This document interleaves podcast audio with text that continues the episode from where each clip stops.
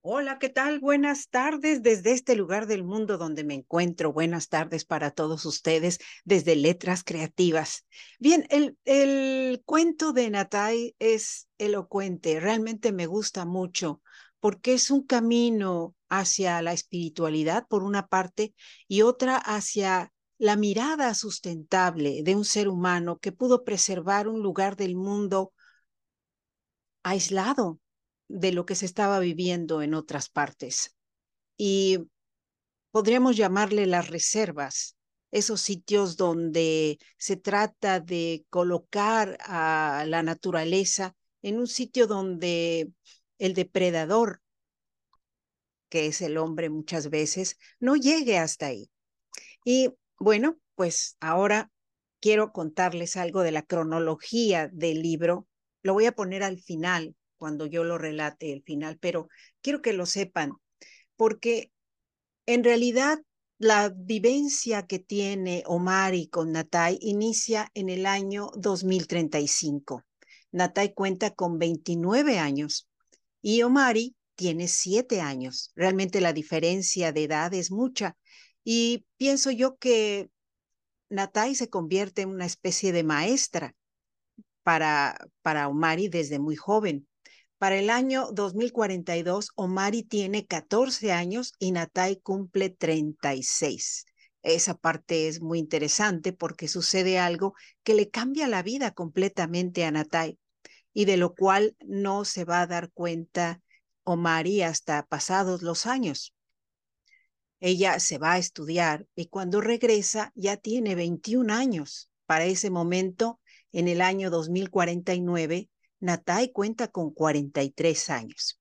Y ahí ella descubre por qué el cambio de conducta de Natai, qué es lo que la transformó para que aquello donde ella pedía silencio se haya llenado de risas y de alegría y no haya cambiado con el paso del tiempo.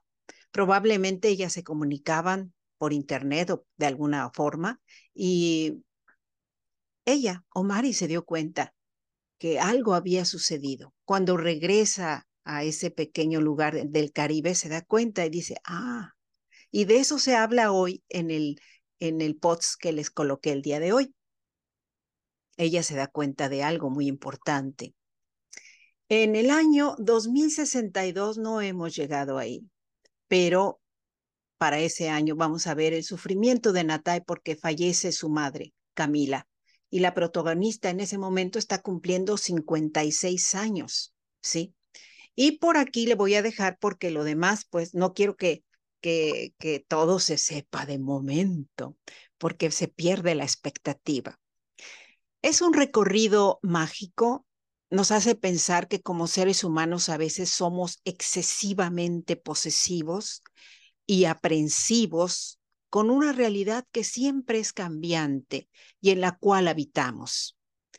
Y al conocer Natai los ciclos de la vida, no solamente del humano, sino los ciclos de la vida de la naturaleza y del entorno, ella puede percibir que hay algo más por lo que nos debemos de preocupar como humanidad. Así que les invito a seguir adelante con esta historia. Y claro, les voy a compartir pantalla. A ver, vamos a ver. Sí, aquí está. En esta ocasión eh, me ha gustado mucho poder decorar el, el cuaderno con unas imágenes de, de mariposas. ¿Sí? Porque siento yo que es es parte de la creatividad de Natai este logro. Y aquí las tenemos, las mariposas. Aquí observamos que Omari se da cuenta a partir de una obra pictórica qué había sido lo que sucedió, cómo fueron que sucedieron las cosas. Y, y Natai le va a preguntar, para ti, ¿cuál es el, ¿qué es el lenguaje universal? ¿Cuál es el lenguaje universal?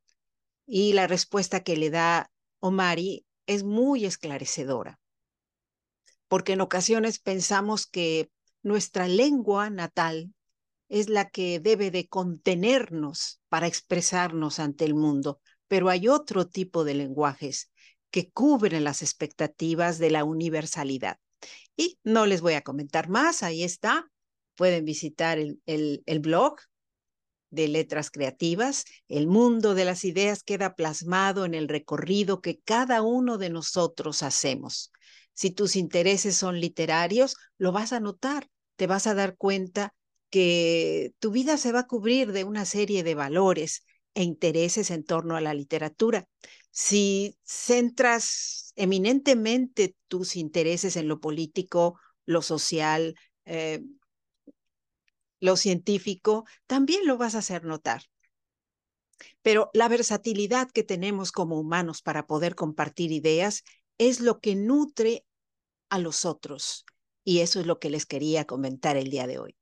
Agradezco su compañía y recuerden, esto es Letras Creativas, mi nombre, Ariadne Gallardo Figueroa. Nos vemos en la próxima y que tengan un magnífico fin de semana. Hasta pronto.